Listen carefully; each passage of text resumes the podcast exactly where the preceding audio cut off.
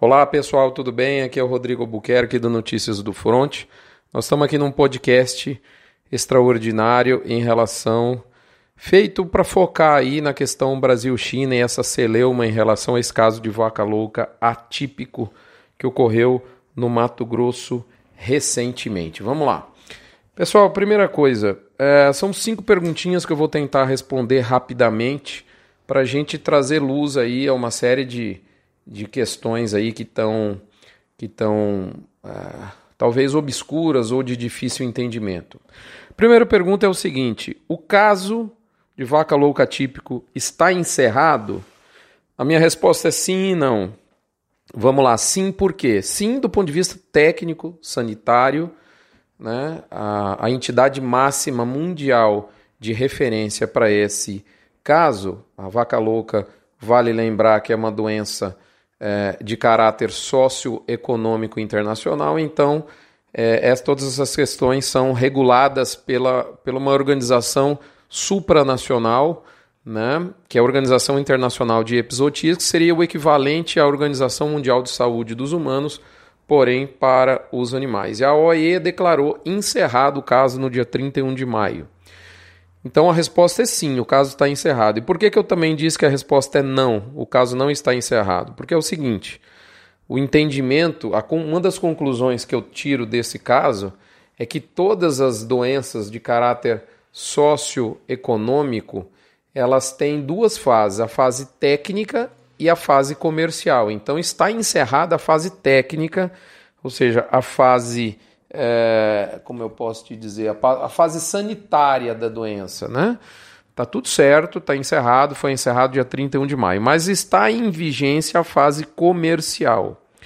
E o que, que aconteceu na fase comercial? A fase comercial é o seguinte: do ponto de vista sanitário, o caso foi encerrado dia 31 de maio, mas aí o Ministério da Agricultura, Pecuária e Abastecimento no Brasil, no dia 3 de junho, né, segunda-feira, sem ser dessa semana, da semana anterior, considerando o item 4 do artigo 4 do protocolo provisório entre o Ministério da Agricultura e o, o, que, o Ministério da Agricultura chinês, que se chama, abre aspas, Administração Geral de Supervisão de Qualidade, Inspeção e Quarentena da República Popular da China. Pois bem, esse nome cumprido quer dizer, no frigir dos ovos, Ministério da Agricultura da Chinesada. Então, o Ministério da Agricultura dos chineses e o Ministério da Agricultura do Brasil assinaram o protocolo bilateral Brasil-China número 7472602. Segundo o nosso Ministério da Agricultura, ainda no dia 3 de junho, considerando o item 4 do artigo 4 desse tal protocolo provisório, né, segundo o nosso Ministério, reza esse acordo que, é, no caso de uma, de uma doença da vaca louca, independente de ser típica ou atípica, essa medida tem que ser tomada pelo Ministério da Agricultura. E isso foi feito. Ah, a pergunta é: o Ministério da Agricultura, ah, na esse protocolo provisório, foi assinado né, é, há muito tempo atrás. Então a primeira pergunta é por que, que o protocolo provisório ainda está válido?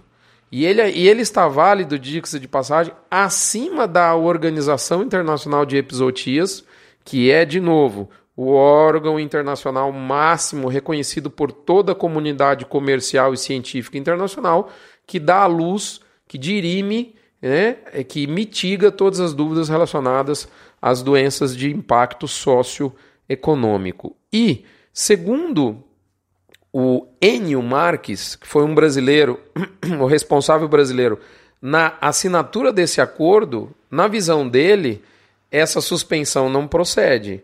O acordo, segundo ele, não justifica essa medida. Esse acordo, vale lembrar que ele foi assinado, ao que me consta, no governo Fernando Henrique Cardoso, pelo que eu tive de informação, enquanto o Enio Marques era secretário de Defesa Sanitária. Depois, em 2011, segundo informações do site noticiasagrícolas.com.br, novamente no posto Enio Marques, o acordo foi complementado. Então, a pergunta é o seguinte: primeiro, é um acordo provisório, segundo o Ministério da Agricultura, né? É, no comunicado do dia 13, o acordo é provisório. Caramba, como é que um acordo é provisório sendo datado né, lá do governo Fernando Henrique Cardoso e de novo em 2011, ou seja, um acordo provisório que já vai para oito anos. Segundo, se, isso, se o artigo 4, apesar de que na visão de quem assinou, né, segundo o site Notícias Agrícolas, não justifica essa decisão, mas na visão do Ministério da Agricultura justifica o tal artigo, eu gostaria de ter acesso a esse artigo, né? É, por que, que esse acordo ainda é válido? Se é um acordo provisório de oito anos, se é o provisório que virou definitivo. Então, na visão do Ministério da Agricultura, o acordo sanitário bilateral, provisório ou não, ele está assumindo é, é, protagonismo é, frente, inclusive, ao que manda a Organização Internacional de Episotias, que não mudou o status sanitário do Brasil. Na minha visão, isso nada mais é do que uma questão comercial, e é óbvio que é, mesmo porque esse acordo, supondo que o Ministério da Agricultura esteja correto, significa que esse acordo foi muito mal negociado lá atrás. Então, os chineses deram de 10 a 0 no Brasil na hora de fazer esse acordo.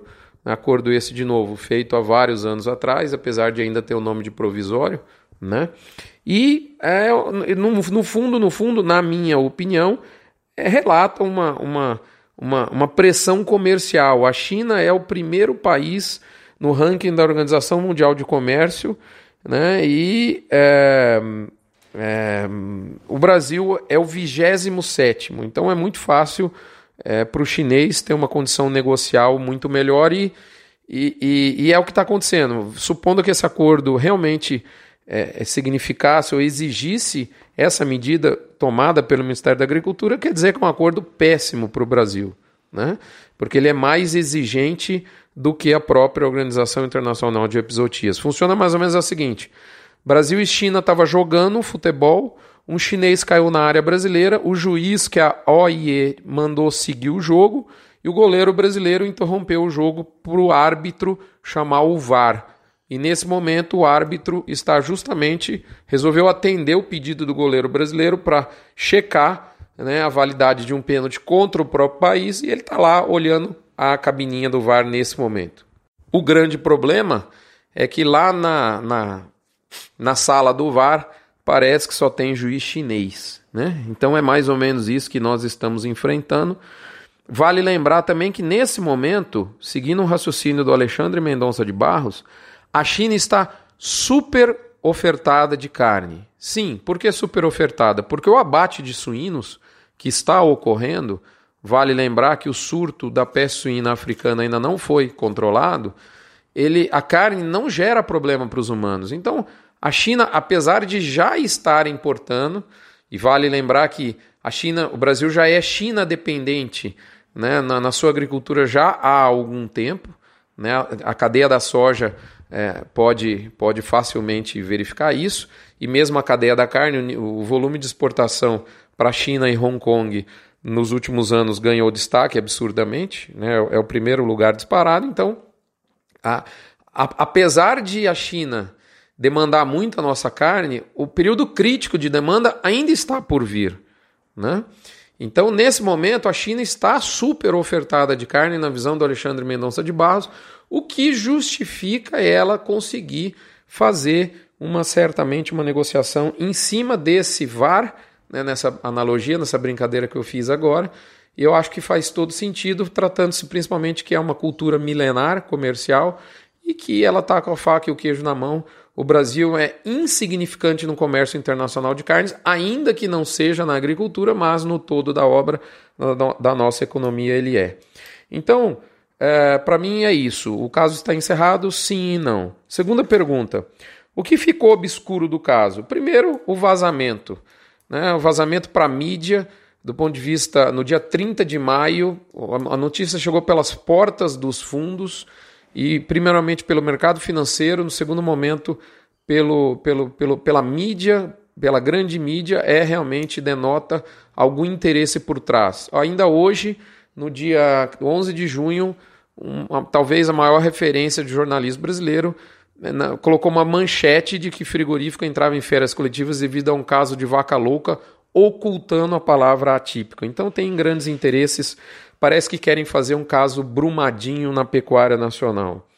É, e a, o que ainda tem obscuro, como eu já disse, é esse acordo bilateral. Né? Será que o artigo 4 do item 4 realmente é, reza para que essa, essa autossuspensão fosse executada? Diz o nosso Ministério que sim, é, quero crer que sim. Bom, isso afeta a indústria? Seria uma terceira pergunta. Sim, afeta, porque é, o boi China é um boi novo, um boi via de regra fruto de parcerias que, que, que internalizam nas indústrias que abatem esse boi que estão habilitadas, um, um boi, enfim, pago na prateleira de cima. É, e via de regra, como a, aprovou um boi para a China, obviamente esse boi também poderia ser enviado para outros mercados interessantes, como Chile, por exemplo, Egito, é, principalmente Chile. Mas como a China é paga melhor que o Chile, leva tudo do boi, tudo literalmente, até o vergalho, né? Óbvio que com o passar dos meses as plantas que fazem China acabam virando 90% da produção para a China. Então perder absurda, a, a, a, de maneira abrupta a, a possibilidade de envio para a China quer dizer que precisa virar a chave da, do mix de vendas, da carteira de vendas, e a carteira ficou desidratada com relação aos outros contratos. Então, nesse primeiro momento, as indústrias são pegas sim no contrapé e essa produção que iria para a China, o boi originado em tese e na prática também mais caro, acaba sendo direcionado para o mercado interno, que é o, que é o mercado menos rentável hoje. Então, isso é, é uma ferida de morte na margem das indústrias nesse momento e essas medidas que estão ocorrendo aí Brasil afora, de suspensão de abates, férias temporárias, redução de abates, elas são temporárias, elas são necessárias para não inundar o mercado brasileiro de carne. Então, mas a gente sofre certamente nesse, nesse ponto e perde todo mundo, mas não tenha dúvida que quem perde mais é o produtor. Quarta pergunta: a expectativa do mercado é que abre é, de maneira rápida? Sim. A resposta é que sim. Todos os agentes com quem eu eu, eu, eu converso, dizem que sim, acreditam que abre e abre rápido. A, turma quer que abre e espera que abre. É uma mistura de desejo, esperança e acreditação também. E por último, é, por penúltimo, quer dizer, como é que está o mercado? Na minha opinião, mercado físico há dois mercados. As plantas que estão parando, a indústrias que, que, que estão colocando pressão no mercado, preocupadas com o mix de venda é, colocando pressão tanto no mercado físico quanto nos na, nas fechamentos de novos contratos a termos para o segundo semestre, né? E a plantas pagando o mesmo valor ou até acima do que pagavam há 10 dias, com escala curta e encurtando. O atacado está estável nesse momento, a redução da produção tem sido eficiente, e como houve é, perda de valor da arroba em Minas Gerais, a margem dos frigoríficos está crescendo nesse momento. Então, mais do que nunca, por último, é o que eu queria dizer, que é o sexto ponto: o que fazer? Negociar o mínimo possível né, e negociar absolutamente com quem quer comprar boi. Esse é o ponto. Poucas vezes no mercado se viu tanta diferença entre você vender para quem quer e precisa comprar e você vender para quem não quer e não precisa comprar nesse momento. Tem planta frigorífica que internaliza, internalizar boi nesse momento significa problema. E tem planta frigorífica que está sedenta por gado. Você tem que ficar esperto. A informação é o melhor remédio. Venda o mínimo possível, cobre uma postura consciente e responsável do seu comprador de boi, tá certo? Aguarde com calma o mercado, lembrando que também não adianta é, prender, prender, prender produção e depois desovar tudo no final de junho, julho, numa eventual volta. Então, calma sim é necessário, cobrança de uma postura. Eu vi comprador de boi com uma postura absolutamente indesejável para o mercado, falando em vaca louca. É, é, portais da grande mídia brasileira falar em vaca louca, eu não estranho. Agora, um comprador de um frigorífico falar em vaca louca, ocultar também a palavra atípico, é o fim da picada. Né? Então, a gente espera que volte. Essas são as, as perguntas que eu, que eu acho que é bacana a gente se fazer nesse momento. As minhas respostas são essas. Eu espero que esse áudio se torne obsoleto a qualquer momento, é, com no, novas notícias da China. Tem gente do Brasil lá é, tentando explicar o caso, Né? Óbvio que o chinês está fazendo um jogo catimbado, é, ele tem poder comercial para isso, ele tem super oferta de carne nesse momento, apesar de já ser um ótimo comprador nesse momento. Ele é o maior negociador do mundo na Organização Mundial de Comércio. Ele tem cultura milenária, então ele negociou um contrato bilateral muito bom para o lado dele, é, imaginando que esse contrato, o mapa tenha dado a interpretação correta. Eu confio no mapa, é assim que eu imagino que tenha sido, mas infelizmente é, isso, enfim, ainda resta algum ponto de dúvida.